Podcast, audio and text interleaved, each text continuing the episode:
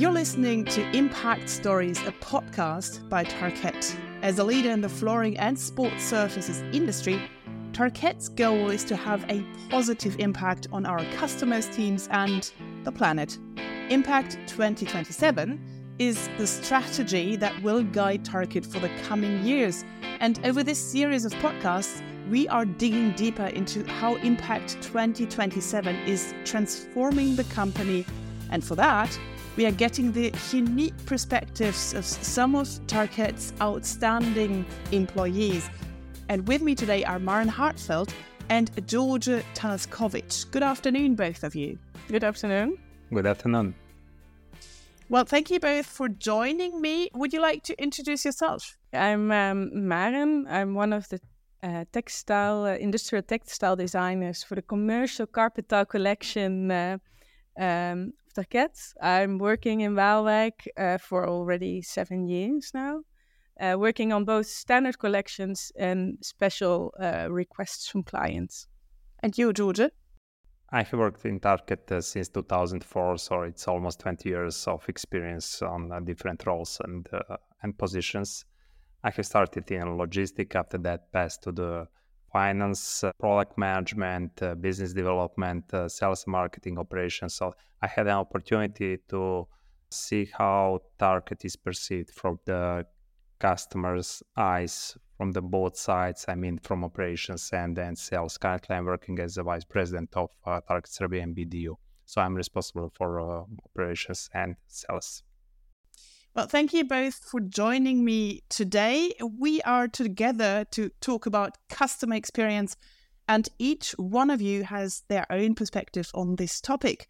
Maren, you are joining us from Waalwijk in the Netherlands and can tell us a bit more about the nitty gritty details of what best in class customer experience actually means. And you, Djordje, you're speaking with us from Bačka Palanka in Serbia, and you will be able to tell us about what to do to give our customers the best possible experience. To get things started, can I just ask both of you if you think Tarkett is providing best in class customer experience and what does that actually mean for your clients? Yeah, so I think a great experience, customer experience, is one where people really feel they belong so what we try to do um, here in the design center in Waalwijk is really making customers part of the making process and the design process of their custom-made carpet tiles, involving them in the whole process. What would you say, Djordje? I do really believe that we are providing best-in-class customer experiences at Tarkett, and uh, this is uh, the DNA of our company. And um, customer experience is uh, not only about pushing our products to clients; it's it's much wider and deeper. And this is about relationship between a company and our partners. So uh, relationships, emotions, and loyalty are the key for the success in this field. Well, Maren, you in Waalwijk, I understand you can give us some very concrete examples concerning customer experience. You provide tailor-made colors to certain customers. Uh, yes, we do. So uh, we have collections with standard colors, and if an architect doesn't find the right color in our standard collection, we have the ability to adjust the colors to their specific needs. So if they need a specific color, uh, we can uh, work on it in the design center. We have every all the yarns available to make these colors, and uh, together with the architect, we can come up with the right color for that project. Uh, we did this, for instance, for Roche. Uh, the architect Herzog and de Meuron, they were looking for a special color in the Airmaster sphere that really fitted well to their oak furniture. The architect came over to Waalwijk, one of the uh, interior architects of Herzog and de Meuron, and we have been making samples to the right color. Um, she went back with about 20 samples and then they picked two or three colors to uh, make a mock-up with. And in the end, we sold 30,000 square meters of this Airmaster sphere special color. And up till now, they're still making orders, so we uh, still get orders in this color, and we decided to put this one in our standard collection.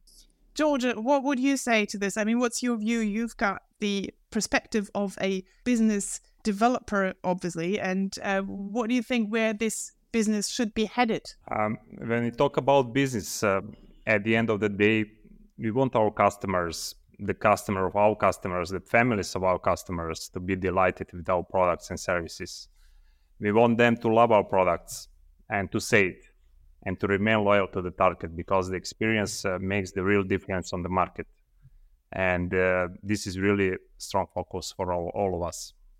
Right. As I understand, data can play a very important role in this area, right? Exactly. Um, in order to measure the loyalty of customers to company, we introduced NPS.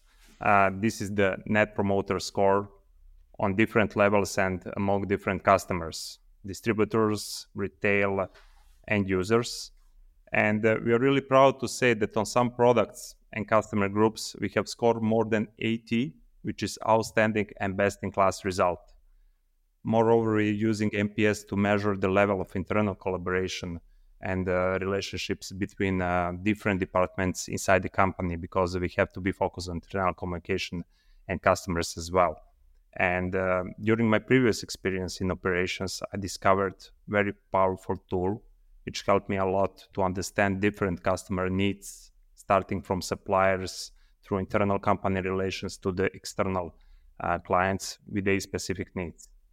And this methodology is part of our operational excellence system, and it's called SIPOC. It means supplier, input, process, output, customer.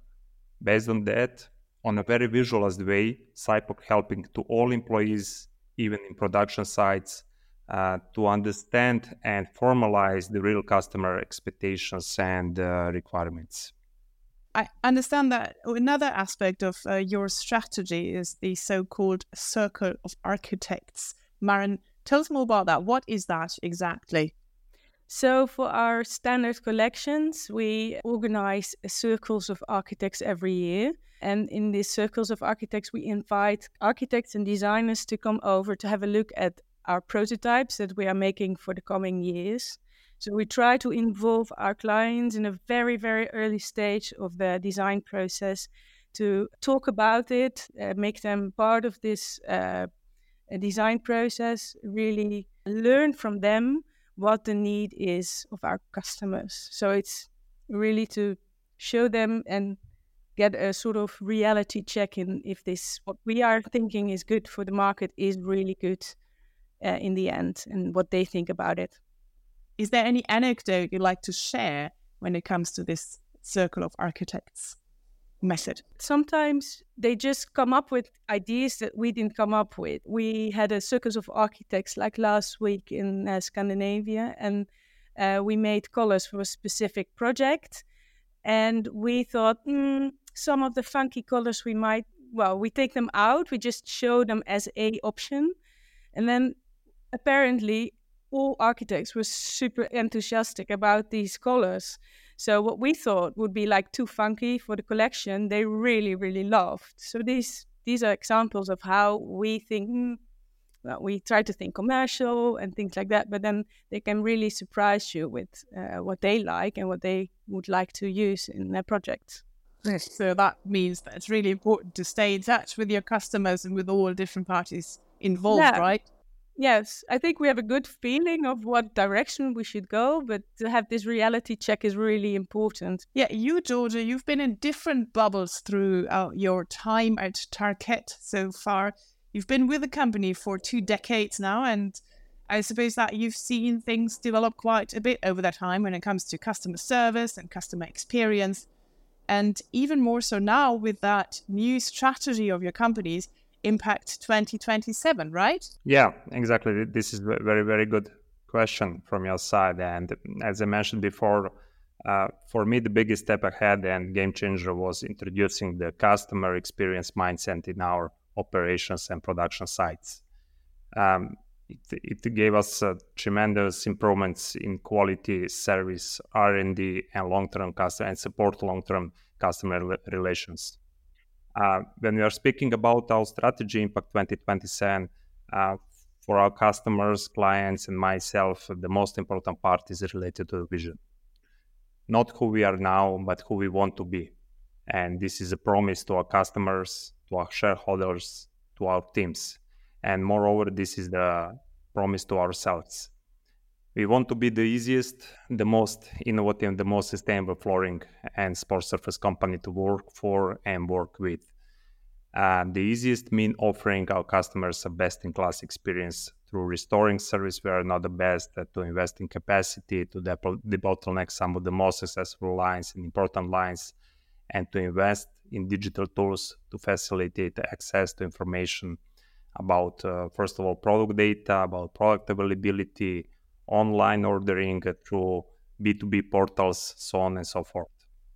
Uh, for our teams, the easiest company uh, means easy access to information, people to methodology and processes at at the end of the day a collaborative and result driven mindset so we've been talking about uh, different customers and architects but i understand best in class customer experience does also mean that you can bring workers in to improve your product right Djordje you have a concrete example of that tell us more about this Exactly. This is the really beauty of this process, and all of us are involved in this. In some of uh, very brilliant ideas how to improve our products came from shop floor employees who were very motivated based on experience which they had as a customer to bring new values to our products. And the last case was related to new laminate herringbone locking system, where initiative came directly from production guy from the shop floor. And actually it shows us that uh, customer experience is not related only to the sales and marketing and r&d it's an essence of entire company. So he just came up to you and said uh, i've got this brilliant idea. Can we do this? Or what happened? Exactly.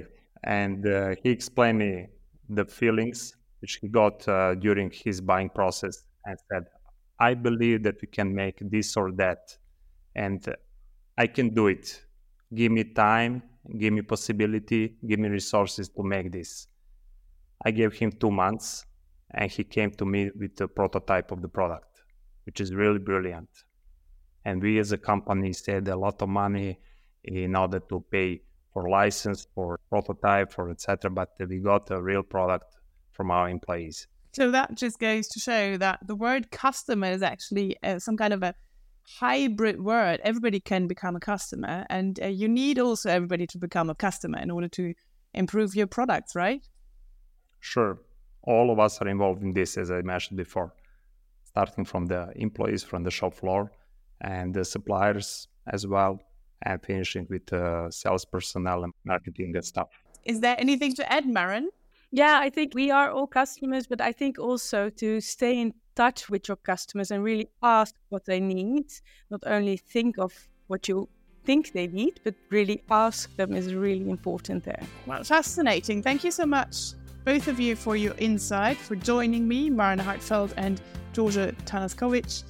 And thank you for listening. Stay tuned as there's more to come. Our next episode will be on sustainability. Thank you and bye-bye. Bye. Bye.